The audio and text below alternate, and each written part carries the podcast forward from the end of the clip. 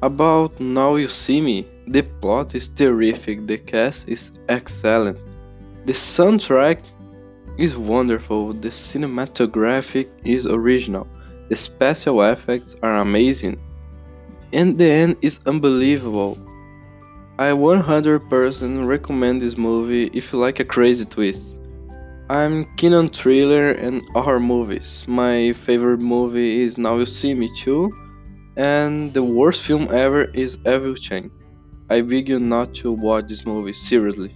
It's really bad.